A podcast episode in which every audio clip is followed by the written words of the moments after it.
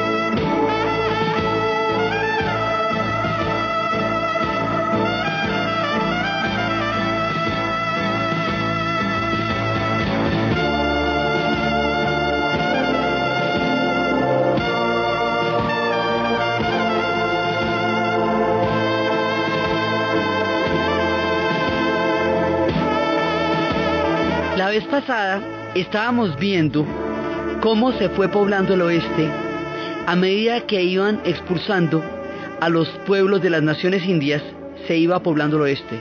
Cómo se pobló primero alrededor del Pony Express, luego alrededor del telégrafo, luego van llegando los, los, los pioneros en primera instancia, tramperos de pieles, pioneros. Luego van llegando los ganaderos, que es cuando acaban con las manadas de búfalos y empiezan a poner las, eh, las manadas de ganado.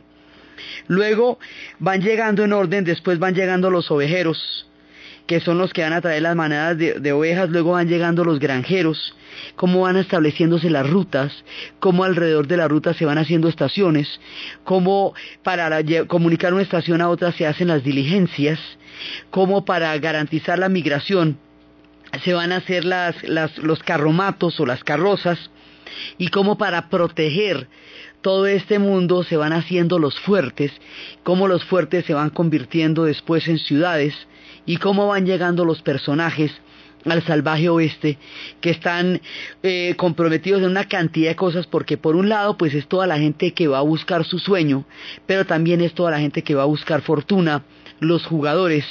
Por ejemplo los caballeros del sur mucha gente rota desarticulada de una cantidad de guerras y de historias quedan en la mitad de la nada.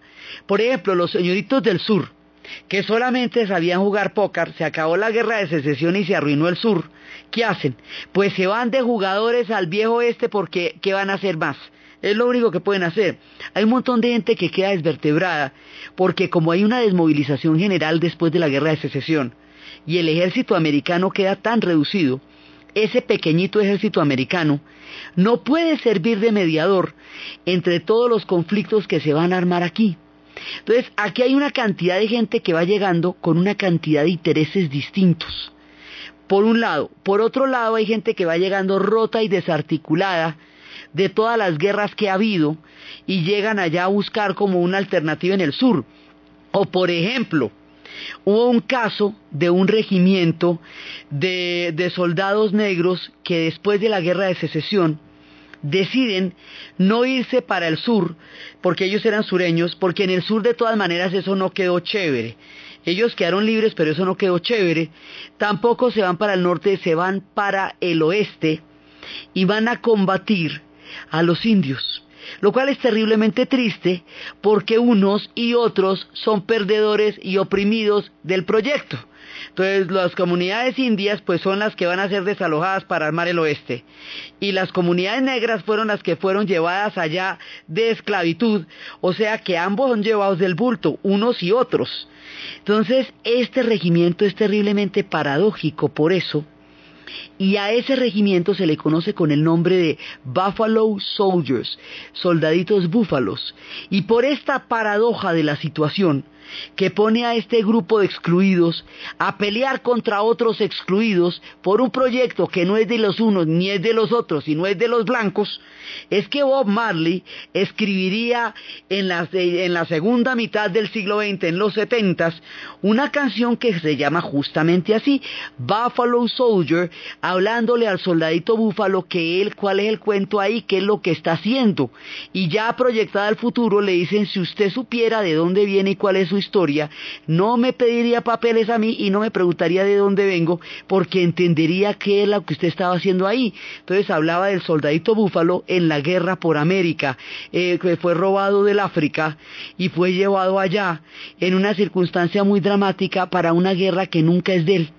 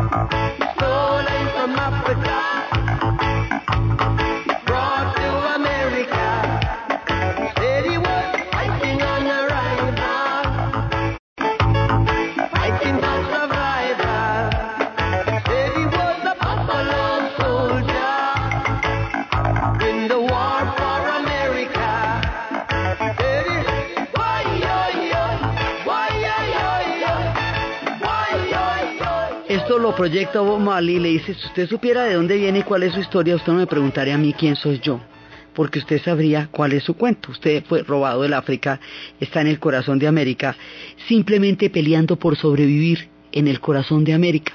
Él lo habla proyectado hacia el futuro, pero el origen de los Buffalo Soldiers son estos hombres rotos y desarticulados de todo ese montón de guerras que se van a meter en el oeste también como mucha otra gente. Entonces, hay rebeldes, hay una cantidad de personajes allá, hay desde los forajidos, digámoslo, la gente que realmente tiene prontuarios criminales y se fue a esconder al oeste, hay eh, otro personaje que es como un arquetipo de un vaquero independiente, de un personaje que tiene su propia ética, que es un perdedor que es un perdedor de, de las guerras también, que quedó desarticulado, pero no es, o sea, si, si, bien no es una persona que esté dentro de la, de la normatividad, tampoco es un delincuente, es un personaje independiente, como un canto a la libertad. Este tipo de personajes es muy importante, son importantísimos, porque de ahí van a salir en el futuro los detectives privados o los periodistas independientes. Es este solitario que sigue sus propias reglas.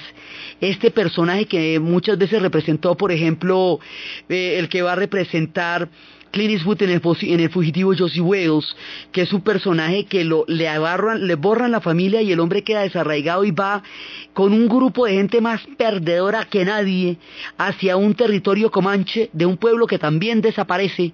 Y él va con un indio que, que era el último de las naciones civilizadas que se rindió, con una viejita toda racista de Kansas que le acabaron la familia, con un perro que no sirve para nada, combo ahí, mejor dicho, llevaos todos van hacia el territorio comanche a ver cómo si allá se les mejora la suerte. ese tipo de personajes que Clint Eastwood va a protagonizar en muchas ocasiones representan a este pistolero con ética que va buscando su propia medida de la vida en un mundo donde él ya él no tiene cabida en ninguna parte. A ese tipo de personajes le van a cantar en el futuro, le va a cantar gente como Johnny Cash, que él mismo se representa con ese personaje y en el futuro le cantará gente como Bob Dylan y Bruce Springsteen, a estos solitarios perdedores que de alguna manera cruzaron la línea.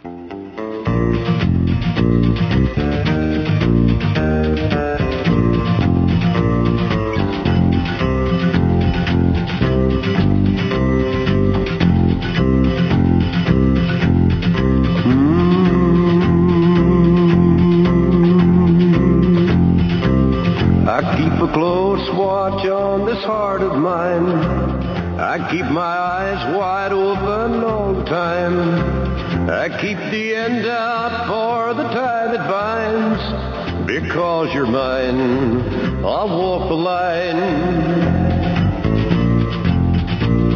Mm.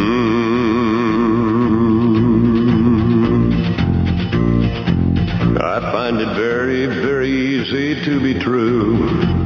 I find myself alone when each day's through. And I'll admit that I'm a fool for you. Because you're mine, I'll walk the line. personajes del mismo Johnny Cash, tiempo después era uno de estos solitarios. Eso también es un arquetipo dentro de la mitología de, de los Estados Unidos. Ellos van a crear toda su mirada del mundo alrededor del oeste como tiene tantos personajes y tantos arquetipos, entonces la vez pasada estábamos viendo cómo las novelas de folletín crean la leyenda y después el cine crea la inmortalidad de la fabulación de la historia de ellos y cómo a través de esta mitología ellos se van a reconocer a sí mismos porque todas las naciones necesitan imaginarios para llegar a articularse psíquicamente como una, como una cultura, un Estado nacional. Como esta es la definición casi del 40% del territorio de ellos, lo que pasa aquí se va a volver una mitología importantísima que explica mucho la mentalidad de ellos. Los héroes, por un lado, estos personajes como John Wayne, los antihéroes, estos personajes como Clint Eastwood, que son más bien solitarios, Kusumboso lo que llaman, ¿sí? Más o menos pero que tienen sus leyes, su, su propia moral y que son gente, digamos, íntegra de valores a su manera, a su muy particular manera. Entonces, aquí se van formando una cantidad de cosas porque se van creando un montón de mundos. Una vez que las naciones indias hayan sido deprivadas, robadas, desalojadas de estas tierras por medio de las guerras, los blancos que van a estar poblando estas tierras no se van a poner de acuerdo para la foto. Ellos se reconocían como blancos en tanto identidad, digamos, racial, frente a las comunidades indias, a lo que ellos llamaban el piel roja, o frente a los mexicanos. Pero frente a sí mismos, cada uno tiene un cuento diferente.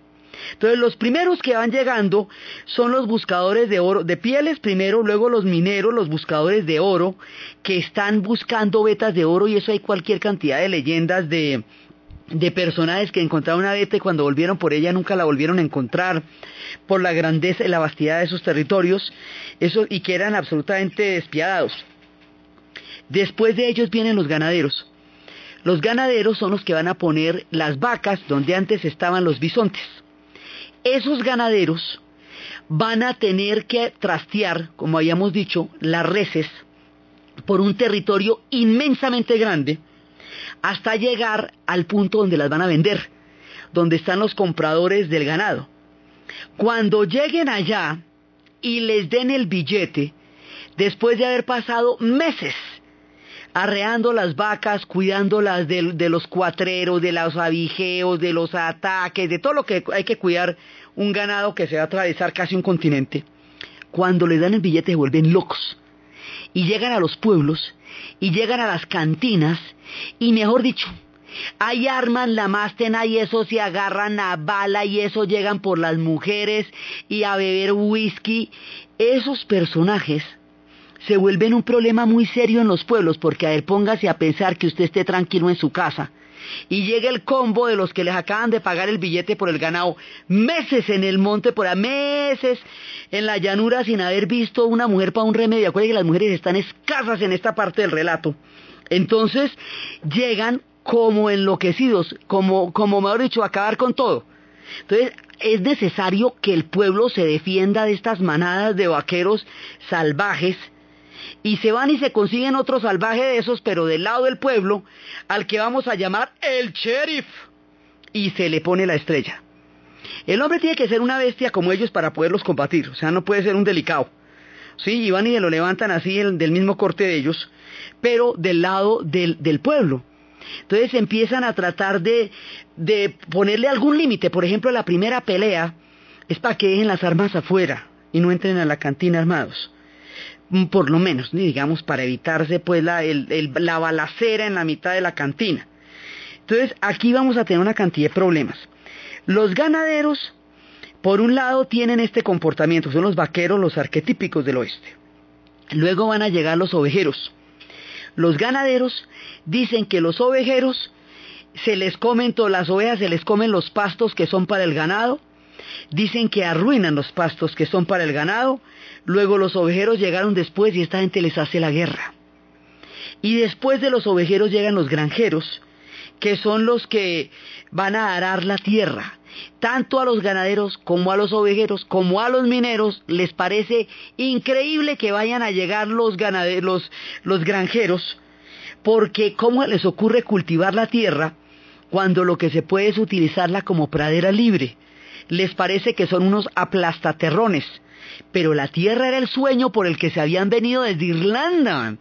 Entonces, esto era una cosa, digamos, el, verdadero sueño era la tierra. Así que los intereses de todo este combo van a ser completamente distintos y contradictorios.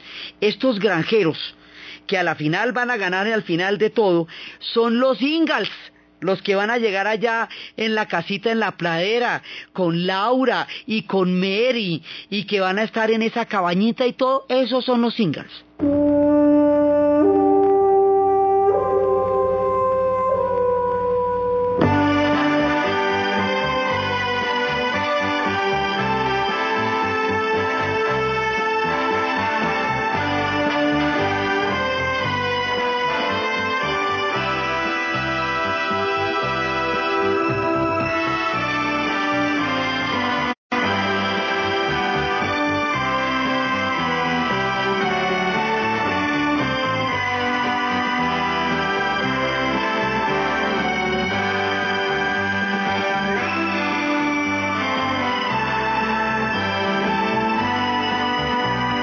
Entonces están los de la casita en la pradera que van los domingos a ir al pastor y que todos se reúnen y todo eso. Esta gente se va a tener que enfrentar a los otros que no aceptan su presencia, porque cada uno de estos grupos tiene intereses opuestos y eventualmente cada uno de estos grupos va a conformar grupos armados para defender sus intereses, ya sea para imponerlos ya sea para defender los suyos. Entonces los pequeños pueblos se necesitan un sheriff para defenderlos de los, de los ganaderos. Los ganaderos eh, tienen la pistola para darse bala con los ovejeros. Los ganaderos y los ovejeros se dan bala con los mineros y se va a dar bala todo el mundo con todo el mundo porque todo el mundo está armado. Entonces se forman una serie de bandas Aparte, por supuesto, de los asaltantes de bancos, ¿no? Esos dejémoslos ahí. Tranquilamente que esos vienen de la época de Jesse James y Cole Younger, que estábamos hablando en el programa pasado, gente desalojada del sur, que perdieron todo y se dedican a asaltar los bancos. Entonces, bueno, aparte de los forajidos, la gente que está aquí está intentando hacer valer por el revólver, por la ley del revólver, sus intereses de gremio o de grupo. Y esto se vuelve muy complicado. El ejército norteamericano es muy pequeño todavía porque acuérdese que lo desarmamos después de la guerra de secesión. Entonces, es muy pequeño, no puede servir de mediador. Todavía hay guerras indias, en todo caso. Así que la cosa está bastante, bastante complicada. Este periodo, así, en, este alborote, va a durar como unos 50 años. Es mucho tiempo y por eso es que se va a convertir en una, una idea de que el oeste es un caos, pues porque cada uno estaba imponiendo por la ley de revólver en un mundo roto y fracturado, porque al sacar a las naciones indias de ahí, esto queda convertido en un mundo roto. La gente que viene acá va a formar un mundo donde la ley hasta ahora se está formando. No trataron la tierra como el gran jefe indio Searo les dijo. No la quisieron como él la había amado, porque cada uno la quería para una cosa diferente y todo el mundo va a hacer valer sus intereses por medio de la fuerza. Así que esa armonía con la naturaleza que les había recomendado el gran jefe indio Seattle, el blanco, como él ya lo sabía desde el momento en que escribió su carta, no lo entendió así. No fue así como se relacionaron con esta tierra. Esto fue a bala, y fue todo el mundo buscando la manera de que su, su gremio y su intención y sus intereses se pudieran hacer valer sobre los demás. Entonces, esto forma parte de un proyecto mucho más grande que es hacer un país que se llama Estados Unidos. Entonces aquí el tema es el siguiente. Primero, se creó el Estado de Derecho que era la formación de las trece colonias después de la independencia para convertirse en estados, para hacer la separación de poderes, para hacer el parlamento, para votar, para distinguir la autonomía de un estado del otro y ponerse de acuerdo en todo ese montón de puntos que habíamos visto de la conformación de la nación americana. Luego había que ponerse de acuerdo con los del sur. Entonces se dio la guerra de secesión. Después de la guerra de secesión va a haber un tratado en el cual pues hay más o menos al oeste porque el sur pierde, pero se ponen de acuerdo para hacer un país y terminan haciendo un país y el tema del sur queda por lo menos arreglado, no que digamos solucionado, pero queda arreglado. Entonces ya tenemos la primera frontera de las 13 colonias con el sur, ahora ya tenemos el norte y el sur. Este proyecto de Estado Nacional hay que llevarlo al oeste el oeste es el 40% del territorio de los Estados Unidos. Así que es un territorio muy grande y vamos a llevar aquí la ley. Porque con la ley es que se hace el Estado de Derecho. Pero ¿cómo vamos a llevar la ley si esto es una balacera, manga por hombro, cada uno con un grupo armado, tratando de, de imponerse sobre los otros? He ahí el cuento. Entonces, como no existe un ejército, que pueda intervenir de una manera eficaz para poner orden en esta marabunda que está convertido el oeste, las comunidades mismas tienen que solucionar sus problemas a partir de unos de acuerdos básicos entre ellas. Y póngale un número a eso, eso es complicadísimo ponernos de acuerdo cada uno tiene una idea diferente. Por ejemplo, hay una película como El juez del patíbulo, que es con Paul Newman, una maravilla de película. Un tipo va a ser un pueblo y le dice, ¿cómo vas a fundar el pueblo? Si yo lo voy a fundar con una Biblia y un látigo. Y a ver, que me digan a ver. Y el personaje con cuatro gatos, tres prostitutas, funda un pueblo y es la historia de cómo él se va volviendo el juez de ese pueblo y cómo se va creando toda una población. Y él tiene un amor ideal por Texas y por Miss Lily. Y va, contando con el tiempo las prostitutas se vuelven decentes, se vuelven del ejército de salvación y entonces se la montan a las otras prostitutas que llegan después.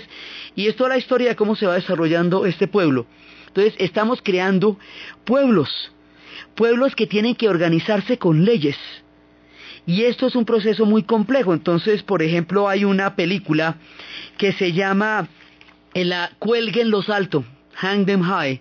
Es una historia de un vaquero que lo, lo van a colgar, los cuatro hombres lo van a linchar, pero no lo, no, lo, no lo matan, sino que lo dejan colgando, él sobrevive.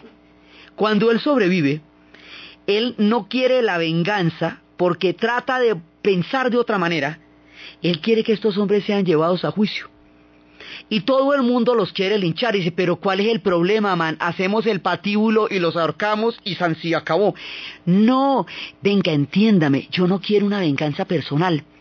Yo quiero que haya un debido proceso para que a esta gente la juzguen y la ejecuten porque ha quebrado la ley. No porque yo me ponga más bravo que ellos y los cuelgue yo primero. ¿Sí me entiende la diferencia? He ahí el tema de cómo crear un Estado de Derecho en el oeste. Empezar, porque esto se resolvía con linchamientos, o se resolvía por las vías de hecho.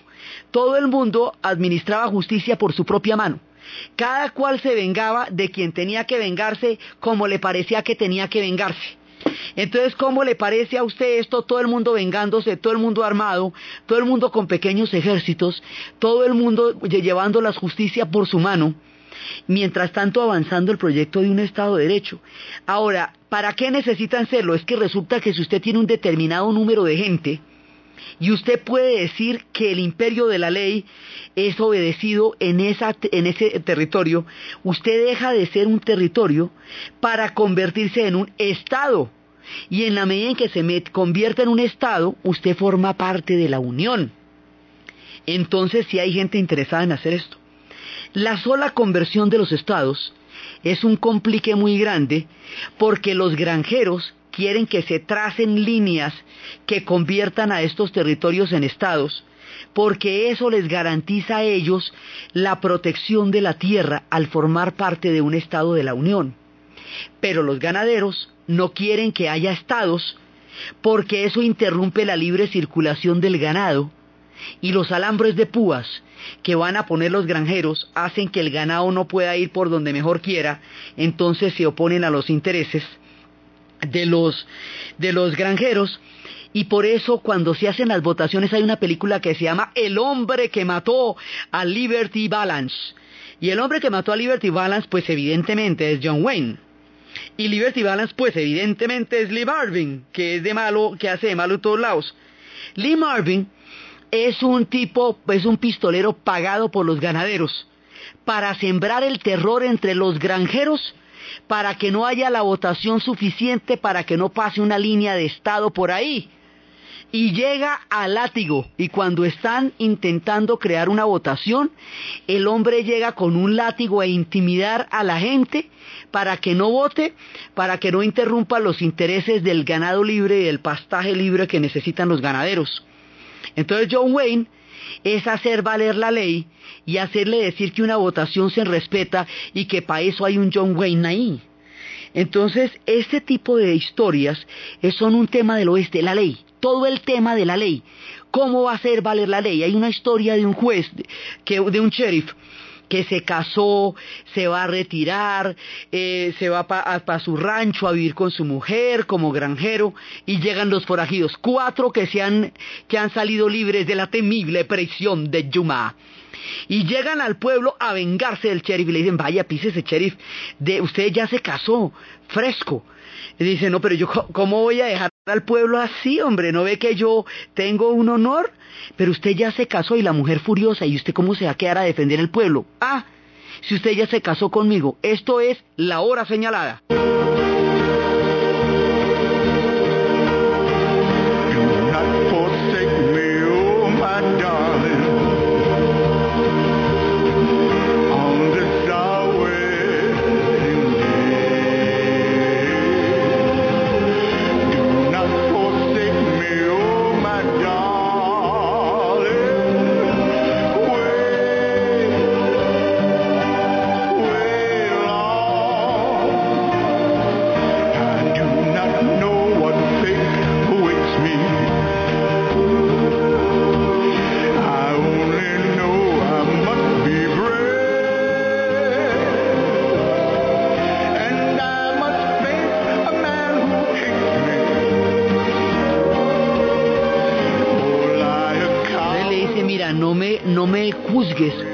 Yo tengo que enfrentar a un hombre que, que, me ha odiado y yo tengo que enfrentarlo y mi honor está ahí y yo no puedo dejar al pueblo de esa manera. El tipo se enfrenta, termina venciendo a los pistoleros y de esa forma logra salvar el honor del pueblo. Esa es la versión buena, la chévere. Pero hay una versión perversa que también sucedía, en la cual el sheriff tiene que defenderse con la población, o sea, la población tiene que apoyar al sheriff, porque muchas veces el hombre solo no puede contra la banda de forajidos. Así que hay una versión en la cual todo el pueblo se esconde. Los forajidos cogen al sheriff y lo encienden a latigazos y lo matan. Y luego el sheriff viene convertido en un fantasma para aterrorizar al pueblo. Se llama el jinete pálido, el jinete muerto, y es con, con Clint también, y es un personaje que se les empieza a parecer a todos, y a cada uno se le va mostrando y se van dando cuenta cómo ellos lo dejaron a él solo para que lo mataran los forajidos y él se enfrentó a los forajidos precisamente para defender al pueblo. Eso también pasaba. Entonces, aquí hay muchos duelos del oeste, es por este tipo de cosas. El famoso duelo del Corral OK es un jugador que es Doc Holiday y su amigo Wyatt Earp. Y ellos dos, Doc Holiday y Wyatt Earp, van a protagonizar uno de los duelos más famosos en toda la mitología del oeste, del oeste enfrentados con otro grupo de, que viene a, agredirlos y agredir al pueblo, y eso se llama el duelo del corral OK. Es, uno de los más famosos. Doc ha licenciado a una prostituta de la cantina, fue por ella, la sacó, la llevó como granjera y la, la pensionó de ahí en adelante y ahora vienen en el duelo del corral OK. Entonces los duelos se van a producir porque se está intentando de alguna manera dirimir las diferencias, pero la idea es que el tema de la ley nos tiene que llevar a que la gente acoja todo este tipo de, de situaciones y de otra manera se presente. Entonces, la idea es llegar a que todo esto se conforme en una nación. Pero como les digo, como no hay ejército, entonces, en la medida en que no hay ejército, la gente tiene que llegar a eso por su propia convicción. Así que salen una serie de personajes que quieren hacer valer la ley, como el sheriff y, y como, como el personaje que quiere que los procesen. Ese es otro de los temas del oeste, es hacer las transacciones, que hubiera ferrocarriles. Cuando se hace el ferrocarril, se acaban las manadas de ganado que atravesaban todo el territorio. Así, cada, cada momento distinto de la historia va a terminar con una etapa del oeste. O sea, el oeste son muchas etapas y como les digo, las, se las muestran a uno todas en todas las películas al tiempo. Y entonces por eso es que uno no se imagina en qué, por qué le aparece el pony, la diligencia, el ferrocarril. Al mismo tiempo, esto todo tiene una secuencia en la que pasa.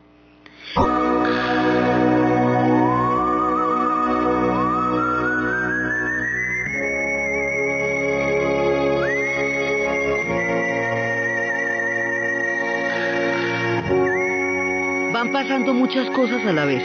Se van creando los estados en la medida en que, se logran los números de población suficientes y se logra de alguna manera imponer la ley, no solamente sobre la población, sino sobre esa cantidad de gente desarticulada, eso que les contaba que eran los jugadores, que había los boneros, había los vendedores de tónicos que andaban vendiendo tónico para la calvicie convertido en, a base de petróleo. Hay mucha gente que encuentra en el oeste una oportunidad para hacer cualquier cosa. Entonces el oeste a punta de pistola, que la ley se haga valer o, la, o los derechos se hagan valer a punta de pistola. Entonces con la llegada de los automóviles, con la institucionalización del mundo del oeste, con la formación de los estados, ya no territorios, sino estados, va muriendo el mundo del oeste y se va convirtiendo esto en un país.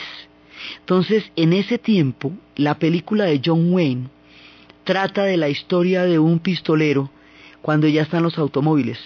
El pistolero se convierte en una reliquia. Le quieren hacer una entrevista para el periódico.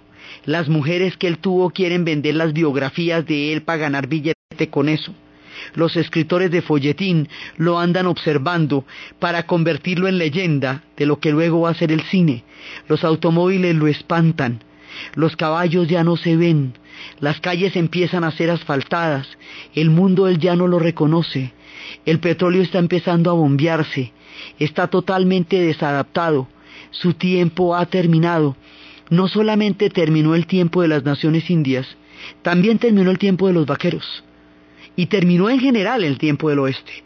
O sea, todo esto se acabó en la medida que eso se fue volviendo un país en la medida en que se fue integrando al proyecto de Estado-Nación, al proyecto de destino manifiesto, al proyecto de separación de poderes, en la medida en que toda esa, digamos, toda esa eh, convicción del proyecto de país se vaya pudiendo imponer en el oeste, pues se va acabando el mundo de los pistoleros.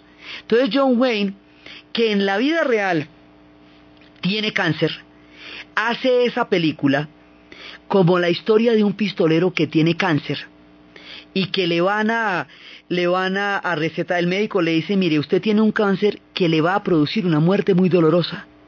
Yo no tengo el valor para impedirlo pero si yo fuera usted yo no me esperaba a que llegara la fase más maluca de eso el hombre está tomando permanentemente una bebida que se llama láudano que era una mezcla de whisky y opio ¿Cómo le parece? Que eso además les daban en esa época, no existían las anestesias, entonces cuando a la gente le pegaban un balazo, le daban una mano de whisky, a ver si borracho le dolía menos que le sacaran la bala, que es como se ven dos mulas para la hermana Sara. Entonces, en el pistolero, el hombre decide, con otro pistolero que era su archienemigo, y que también está llevado, que también se quedó atrás, que su mundo ya es una reliquia, se convierten como en dinosaurios de una época extinta, andan por el pueblo como si estuvieran disfrazados de un tiempo que ya no, no se ve, los niños lo miran como una rareza. Este hombre alquiló la, la habitación en la casa de una viuda, Lauren Bacall, y el hijo de ella se, se encanta con este pistolero, el último de su especie. Entonces ellos deciden que por el honor del oeste, por el honor de ambos, porque uno de ellos ya va a morir y porque en todo caso su tiempo ya ha muerto, por eso van a hacer un mega duelo en la cantina, que ya es digamos como en, el salón, en la cantina de la, del pueblo, se van a armar un duelo como solían ser los duelos en las épocas de Wyatt Earp y en las épocas de Pat Garrett y en las épocas de eh, Billy the Kid, en todo ese tiempo, para morir dignamente como debería haber muerto un vaquero en el oeste. Ellos hacen ese duelo y se matan el uno al otro en la cantina y al morir los dos oficialmente mueren los pistoleros. En la vida real John Wayne era su última película, después el hombre va a morir de cáncer, habiendo hecho como en el cine y en la realidad el duelo de los pistoleros. Con eso termina el mundo del oeste ya se ha conformado un Estado, ya se han conformado las leyes, así que se completó todo el proyecto del este al oeste. Ya se completó todo, todo, todo lo que va a pasar ahí.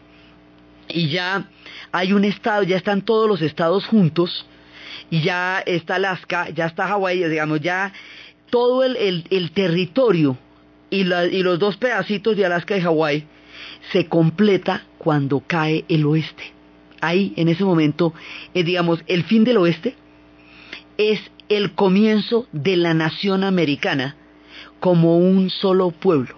Ahí es cuando ellos logran este, crear el Estado Nacional, cuando se acaba el tiempo del oeste.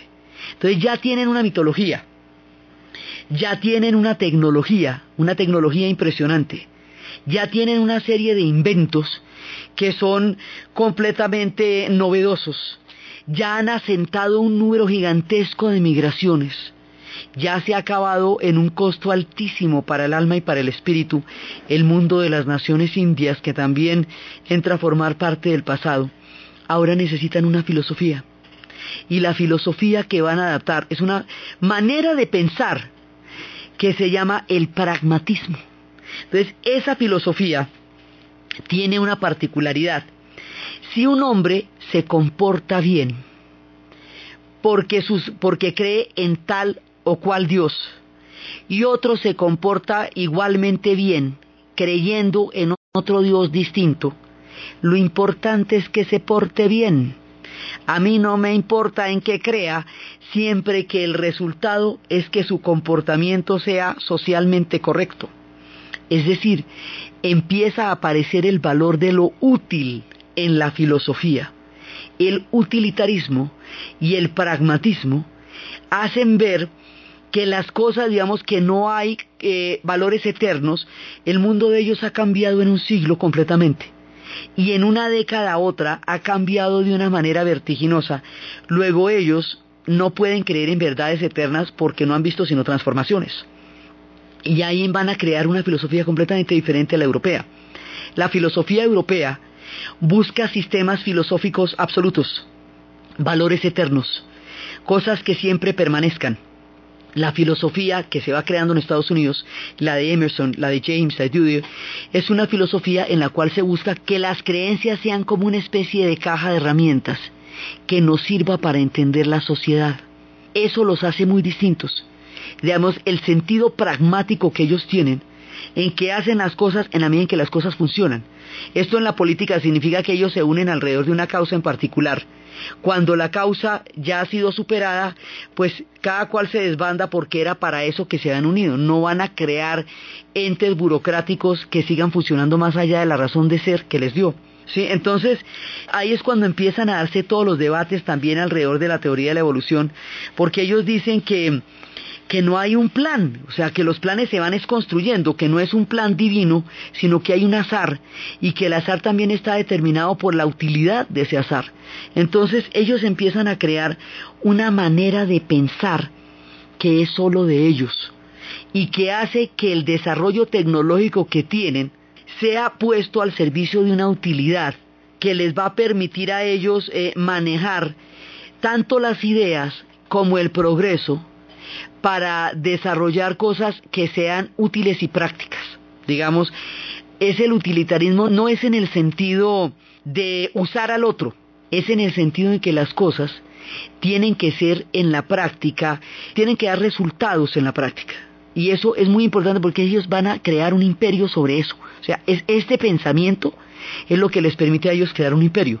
El poder argumentar y utilizar las cosas como, como herramientas, no pegarse de ideas eternas, sino ser capaces de cambiar en la medida en que los cambios exijan eso.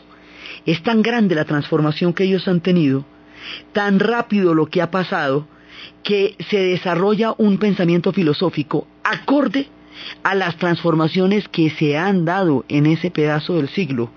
Y eso les va a permitir llegar a un punto donde con el progreso, con el, con todo lo que ha pasado con la luz, con todos esos inventos, ellos empiezan a estar listos para recibir una etapa completamente distinta de la historia.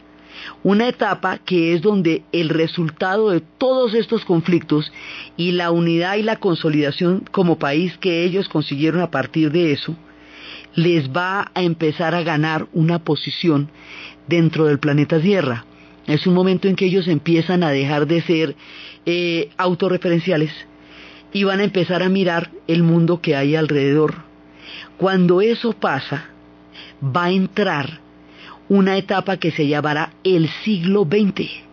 Y en el siglo XX, ellos van a tener un papel absolutamente protagónico.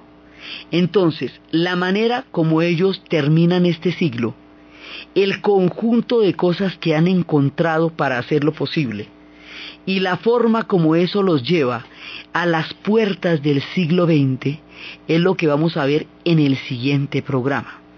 Entonces, desde los espacios de los pistoleros, desde los ganaderos y los ovejeros con sus disputas acerca de la tierra, las alambradas de púas, los duelos en los corrales, los sheriff tratando de defender los pueblos, los párrocos, los jugadores, los oportunistas, la hojarasca, las manadas de ganado, los vaqueros enloquecidos, toda esa cantidad de personajes que poblaron esta mitología que va a crear un importantísimo imaginario en la construcción de esta nación en la narración, Diana Uribe, en la producción, José Rodríguez. Y para ustedes, feliz fin de semana.